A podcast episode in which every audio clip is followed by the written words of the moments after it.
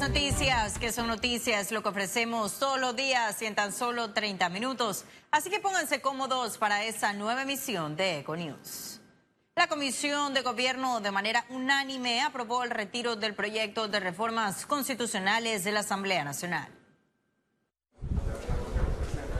Con la decisión se sigue la línea del presidente Laurentino Cortizo, donde buscará cumplir su promesa de campaña, pero con el programa de las Naciones Unidas para el Desarrollo, pese a las críticas. Y yo me acuerdo que tuvimos sesiones en donde aprobamos reformas a la Constitución a las 10 y media, 11 de la noche sonando el pupitre, sin tener las copias presentes de lo que estábamos votando. Y eso no solamente fue quizás hasta una falta de respeto para los diputados que estábamos presentes, sino principalmente con la ciudadanía. La Asamblea Nacional gastó alrededor de 150 mil dólares en el proceso de reformas, incluyendo las giras de las consultas. Así lo afirmó el presidente de la Comisión de Gobierno, Leandro Ávila, quien además reveló que publicarán el informe de los encuentros. Ese documento base lo vamos a tener aquí para compararlo con lo que salga del PNUD y las cosas buenas que tenemos nosotros acá, vamos a luchar por mantenerlas y las cosas buenas que pueda mandarnos el órgano ejecutivo después del trabajo del PNUD bueno, habrá que incorporarla. Los asesores del Ejecutivo están confiados en el PNUD, que solo será el facilitador de un diálogo que podría extenderse hasta cinco años. Yo creo que la propuesta original que habla de la separación del juzgamiento, la intervención del Ministerio Público, la creación del Tribunal Constitucional, yo tengo la esperanza de que todas esas propuestas que son extraordinariamente positivas se van a mantener. Este proyecto de cambios a la Carta Magna es visto como un boomerang político porque regresará nuevamente a la Asamblea donde los diputados tendrán la última palabra. Félix Antonio Chávez, Econius. Y el ex vicepresidente de la República, Arturo Vallarino, calificó como prudente la decisión de los diputados de retirar el proyecto de reformas constitucionales. Yo creo que está bien que lo retire, porque al final se formó ahí esto, una serie de por el apuro y por eh, estar quitando algunas cosas y poniendo otras, no salió al final el texto eh, que resultaba eh, más adecuado y más necesario para lo que está pidiendo el país. Y el procurador de la Nación, Eduardo Ulloa, confirmó que Zuleika Moore continuará con las investigaciones contra Odebrecht y que además los fiscales se sumarán a ese caso. Yo desde un principio eh, que fue designado y dije que íbamos a estar realizando cambios, pero es que esos cambios tenían que ser responsables y que tenían que garantizar la eficacia de los procesos. Fíjate, el caso Odebrecht tiene 879 tomos y, el periodo que van a dar para concluir las investigaciones es un periodo únicamente de cinco meses. Introducir un fiscal nuevo para que conozca, conozca, analice, instruye y complete un caso que ya tiene 879 tomos, sería una tarea casi que imposible. más de 150 funcionarios de la Caja de Seguro Social realizaron el recorrido de notificación a las empresas morosas con institución. Sectores como Calle 50, San Francisco y González fueron visitados. El personal programó contactar alrededor de 2.000 empleadores que adeudan aproximadamente 280 millones de dólares en cifras reveladas recientemente por el director Enrique Lau Cortés. Indicaron que el hecho de que una sociedad haya dejado de existir, la obligación sigue vigente, lo cual activarán todos los mecanismos que la ley provee para cobrar. La ley eh, prescribe que luego de que, de que un empleador esté en mora por más de 90 días, eh, el expediente pasa a cobro coactivo. Y todos, eh, tenemos en ese caso más de, 30, más de 31 mil empleadores eh, que se encuentran en cobro coactivo ahorita. La situación es poner a todo el mundo al tanto de la situación, exhortarlos e invitarlos a que vengan a regularizar y a entender y estar claro de cuál es el estatus de ellos ante la institución. El ministro de Seguridad anunció que la veda de importación de armas quedó sin efecto.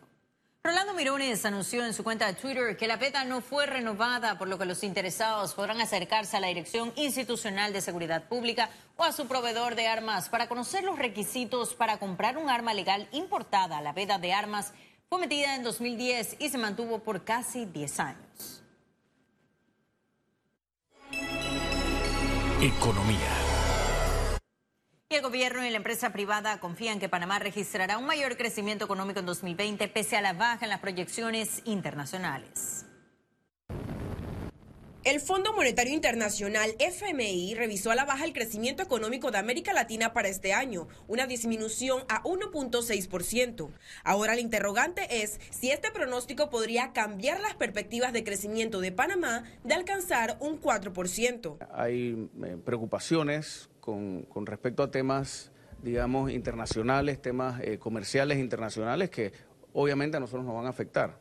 Nosotros somos un país de servicios Em, pero lo que te puedo decir es que hay muchas buenas noticias porque al ser un gobierno y una administración facilitadora de que aquí se eh, vengan empresas privadas a generar puestos de empleo, las empresas también se fijan en las bondades que tiene nuestro país, se fijan en la conectividad que tiene nuestro país, en, en el centro de negocios que es Panamá.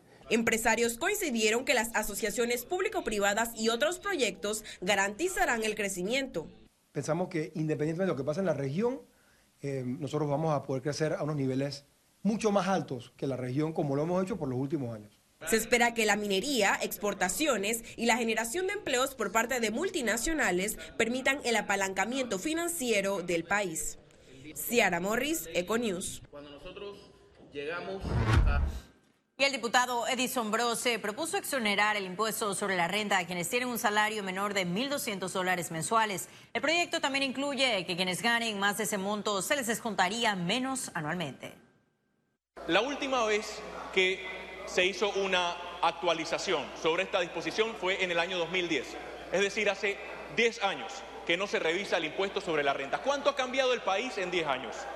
La inflación, el costo de la vida, el salario mínimo de manera bianual. Cada vez que sube el salario mínimo, suben igualmente los precios y la clase media se ve igualmente afectada porque todo le sube y no se ve beneficiada. Muchos se estarán preguntando, entonces, ¿cómo se da el amortiguamiento? ¿De dónde sacamos esta exoneración? Bien, este proyecto lo que busca es que se genere un aumento en lo que es el impuesto a las bebidas alcohólicas, al igual que a todo lo que son tabacos y sus derivados. Y el Ejecutivo nombró a Mauri Castillo como nuevo superintendente de Bancos de Panamá. Este 21 de enero en Gaceta Oficial fue publicado el nombramiento de Castillo, el abogado y especialista en finanzas y banca, fue posicionado este martes por el ministro de Economía y Finanzas. Y la Asociación Panameña de Ejecutivos de Empresa, APD, presentará la realidad actual de la educación panameña en el foro Aprender para el Futuro. El evento que se realizará el próximo jueves 30 de enero busca concienciar a la sociedad civil de la responsabilidad que todos tenemos para mejorar la calidad del sistema educativo del país. Al gremio empresarial le preocupan los bajos índices académicos y la deserción escolar. El foro contará con expositores como la ministra de Educación Maruja Gorday de Villalobos, expertos del BID y de UNICEF y otros líderes en educación. Y eso es precisamente que los, que los muchachos, que los estudiantes no están recibiendo el nivel de calidad de educación eh, pensamos que, necesitan, ¿no? Entonces, por eso que es importante cambiar, o sea, esto es un tema que va, que no lo vamos a poder hacer de un día para otro, de, la noche a la mañana, como, como, como bien decimos aquí, sino esto es un tema que va a demorar 20, 25, 30 años en lograrse cambiar, pero tenemos que arrancar, tenemos que atacar el tema de los fracasos, tenemos que atacar tantas otras cosas que dentro del sistema requieren de mejora.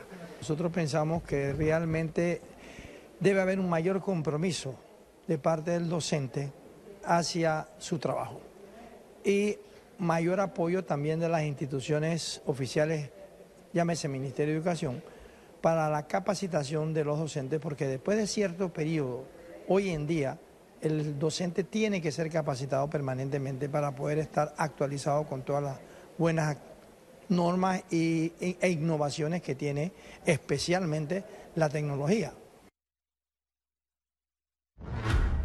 Ahora sí ha llegado el momento de conocer un resumen de la jornada bursátil de este martes 21 de enero. Adelante. El Dow Jones cotizó en 29.196 con 4 puntos, baja 0.52%. El IBEX 35 se situó en 9.611 con 30 puntos, baja 0.49%, mientras que la Bolsa de Valores de Panamá cotizó en 457 con 33 puntos, aumenta 0.50%.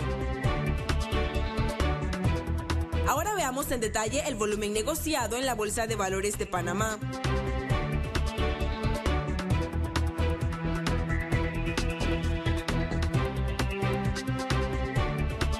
Total negociado 13.385.725 con 84 centavos. En breve estaremos de regreso con notas internacionales. Pero recuerde, si no tiene oportunidad de vernos en pantalla, puede hacerlo en vivo desde su celular a través de una aplicación destinada a su comodidad y es Cable On. Solo descárguela y listo. No se vayan, que en breve estaremos de regreso con mucho más en la emisión de hoy de Con Ya volvemos.